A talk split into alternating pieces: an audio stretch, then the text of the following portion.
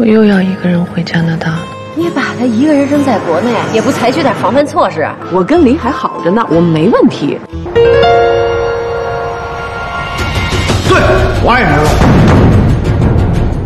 你跟赵小飞打算去哪里的？我爸和我妈绝对不会离婚的，你绝对不可能的。你干嘛要去欺负人家小姑娘？他把我一个好好的家弄得七零八落的，谁欺负谁呀？二十年是一种感情，但是两年、两个月、两天。难道就不是感情？吴婷，你只知道赵小飞为你不顾生死，你不知道吴婷也这么做。婷婷，我在这儿。你在，你把一切都毁了。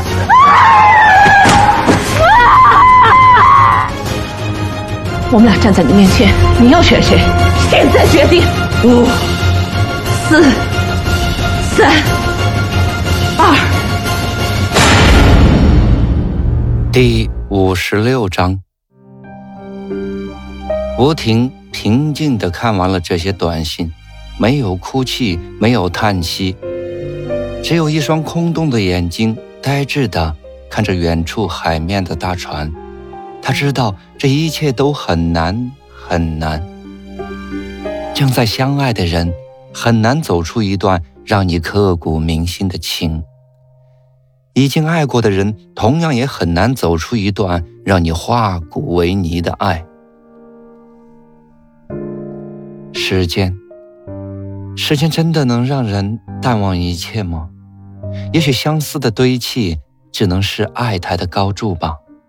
时间，时间又真的让人能够抚平心里的伤痕吗？也许心里的伤痛，只能是心恨的累积吧。我的时间在哪里？就在那被你们偷去的欢愉里、笑声里，而伴随我的，只能是慢慢老去的岁月。此时，吴婷的心仿佛已经死掉，因为从李海短信的字里行间，他看到了李海的不舍，不舍年轻貌美的小飞，也不舍共经风雨的妻子。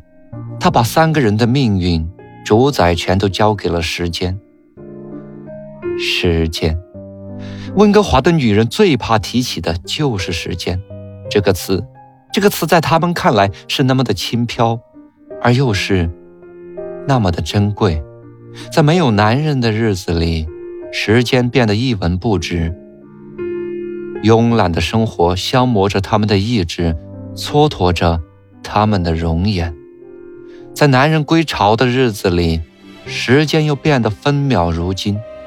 即便是因为过度消费而疲惫不堪的身体，仍然迸发出被爱滋润的光芒。慢慢的，女人们发现自己的满头青丝里已经有了少许的白发。慢慢的，女人们发现自己的身材不再窈窕。慢慢的，女人们发现性烦躁。竟成了他们的生活常态。日复一日等待灵性的日子，让他们划拉着日历上的每一天，到头来，陪伴他们的只有慢慢变老的容颜。时间，仿佛是一台巨大的烘干机，慢慢的吸干了他们身体的水分。看着他们的肌肤皱巴着，变枯，变老。林海，我难以接受你一次又一次的欺骗。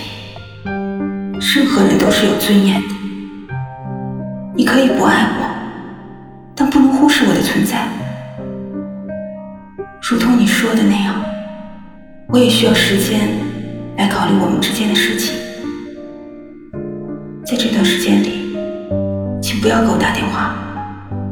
当按下记录着这短短几行字的发送键时，吴婷释怀地叹了一口气，仿佛整个人都轻松了许多。他为什么要等待他的考虑呢？在这场没有硝烟的战争中，他顶多有百分之五十的胜算。与其等待，不如主动出击。他告诉了李海一个信息：我也是可以做出选择的。我现在需要思考的是你是否值得我等待。既然短信已经发出也就不要多想了吧。吴婷排解着自己的愁思她决定打扮一番去赴宴。尽管她不想看见那个说起话来没心没肺的黄蓉但她的确也找不出不去参加的理由。站在镜子面前，吴婷不觉大吃一惊。镜子里的她，脸色枯黄暗淡，下眼睑浮肿，这是自己吗？是的，昨天酒精的作用让她暂时忘记了痛苦，但同时也摧残着她的肌肤。她竟觉得自己突然老了许多。她怜惜地摸了摸自己的面颊，看了看手腕上的表。时间还早，于是决定先给自己来个皮肤急救。他拿出了平时从来不用的压箱底的化妆品，这些都是李海来来回回往返于成都和温哥华时在免税店给他买来的名牌。平时还真的没有用得着的时候，今天倒是派上了用场。遮瑕霜、粉底、腮红、眼影、睫毛膏齐上阵，不到半个小时的时间，吴婷就像是换了个人似的，容光焕发的，让自己都感到不可思议。如此妖艳，是为了什么呢？为了纪念自己迷失的婚姻吗？北海看到吴婷发来的短信，已经是第二天清晨的时候了。连日来的疲劳和或多或少的高原反应，让李海昨天晚上睡得很沉。在下午接到吴婷愤怒的电话以后，他们三人之间就不再有什么秘密了。他唯一的出路就是用时间来换取空间。他认认真真的给吴婷发了一条短信，道出了自己貌似坦然的心思。他是要试探吴婷的反应。同时还要安慰已经哭得一塌糊涂的小飞，他让小刘给同样疲惫不堪的小飞开了一个房间。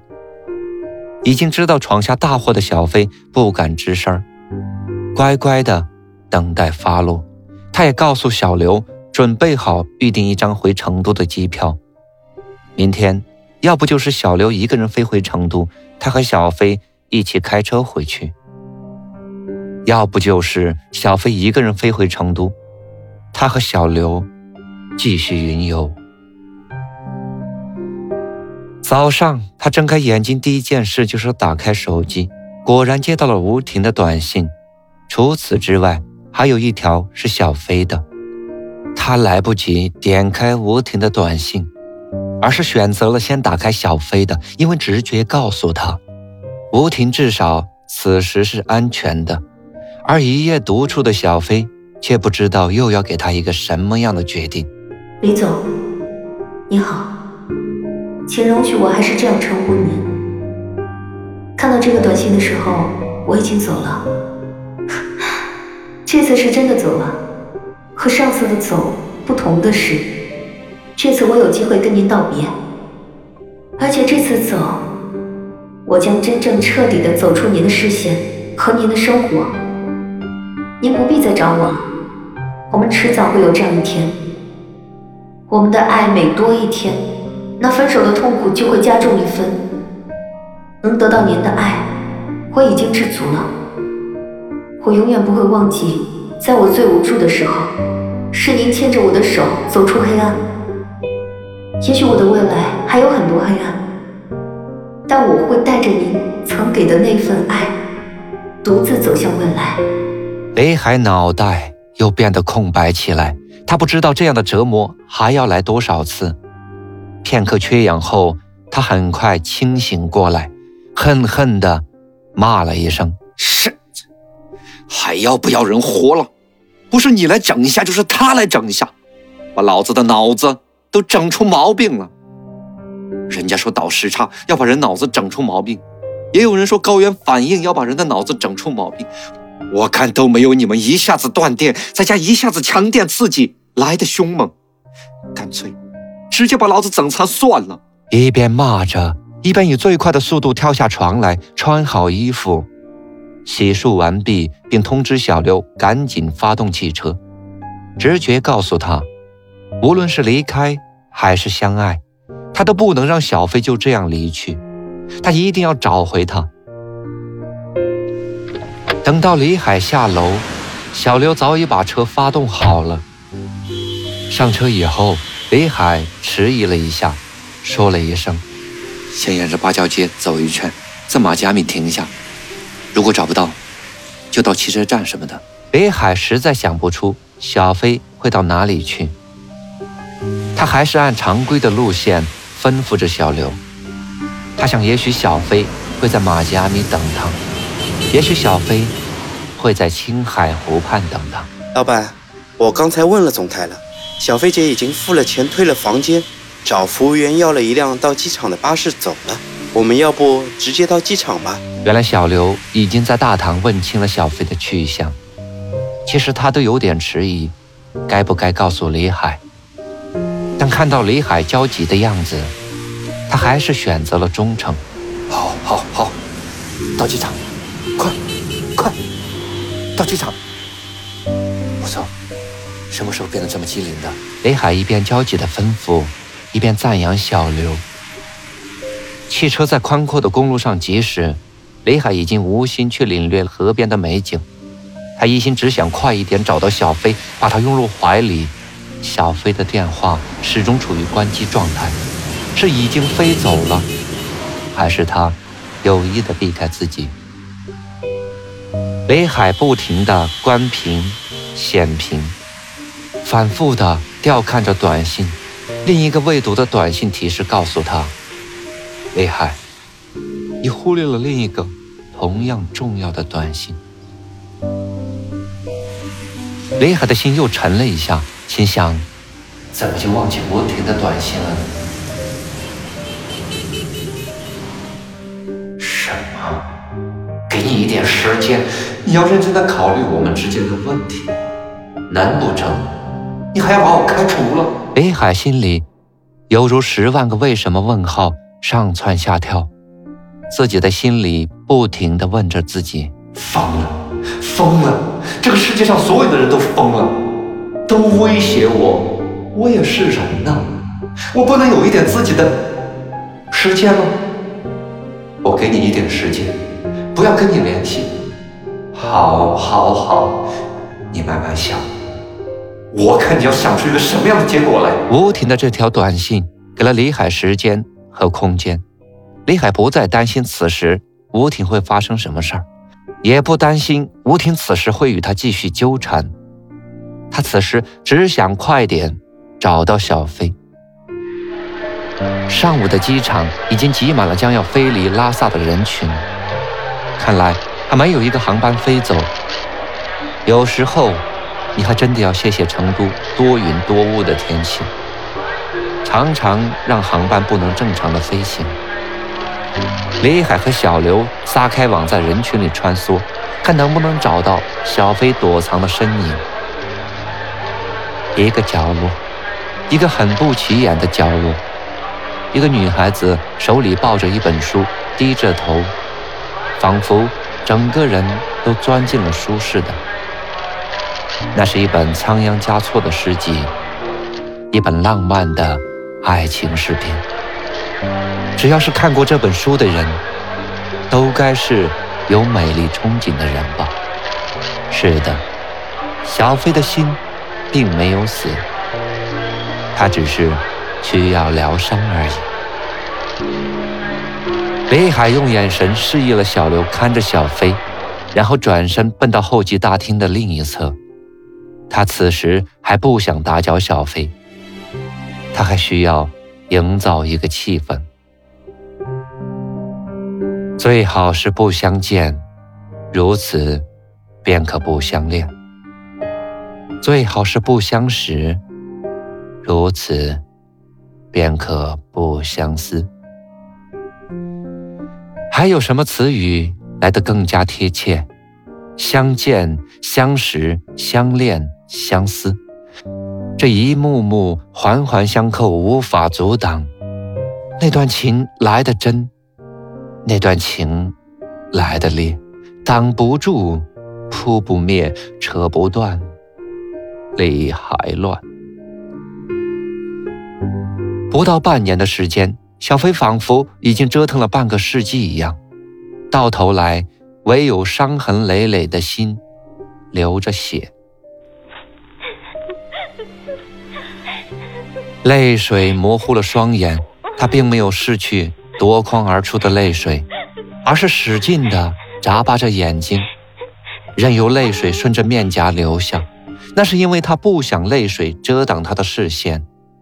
他要自己能够清晰地看到那荡气回肠的诗句，那是因为他想用泪雨滂沱来洗面，洗净心里的酸楚和哀怨。他低头无声地抽泣，眼睛始终没有离开翻开的那一页。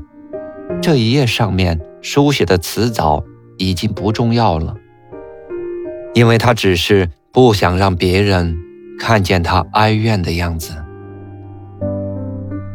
突然在模糊的眼眶里，一双手递上一本金黄色封面的书，小飞本能地眨了一下眼睛，是另一本跟仓央嘉措有关的评传，仿佛一道闪电直击小飞的心脏，他不用抬起头，但他知道那直击他心脏的不是一本书。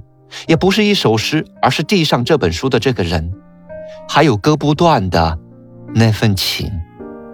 你看这本书吧，这里面不但有仓央嘉措的诗歌，还有他的情，他的爱，他心爱的玛吉阿米。即便是他有一天顿失天涯，但他对玛吉阿米的爱慕将永世相传。如果有一天，我真的也离开了你，这本书就代表我的心意。我希望它能陪伴着你。小飞再也听不下去了，他猛然抬起头，当看到眼前的男人无比坚定的眼神时，再一次泪雨滂沱。李海一把搂住小飞的头，心疼的压在胸前，低声的在他耳边说。不要离开我，给我点时间，我会处理好的。你这样离开对你不公平，对我也同样的不公平。我放不下你，这你是知道的。再大的困难，我们一起来面对，好吗？你为什么不放我走？我本来就是一个过客而已，我不应该走入你的生活，我不该打搅你家庭的安宁，我不该。不不不不，不要说了，我家庭的问题只有我自己才知道。也许越是幸福美满的家庭，藏着的问题也越大。生活就是这个样子，不可能像初恋那样甜蜜。所以你不要自责，这是我和他的事情，我会处理好的。李海搂着小飞的肩走出机场大厅，他的胳膊贴着小飞身体最柔软的地方。一种温度的传递，将李海体内的每一根末梢神经都调动起来。李海的身体里涌动着一种激情，一种冲动。他更加用劲儿地搂紧了小飞，甚至让小飞有一种疼痛的感觉。小飞娇嗔地推了他一把，但换来的是更加有力的拥抱。小飞放弃了挣扎。小鸟似的依偎着李海，李海此时更加坚定了自己的决定。是的，为什么不为自己而活一把呢？如果这个世界上的男人都必须遵循从一而终，那这个世界上还有什么能让人怦然心动、永葆青春的灵药呢？感谢聆听、关注、分享，本章播出完毕。敬请期待下一章节。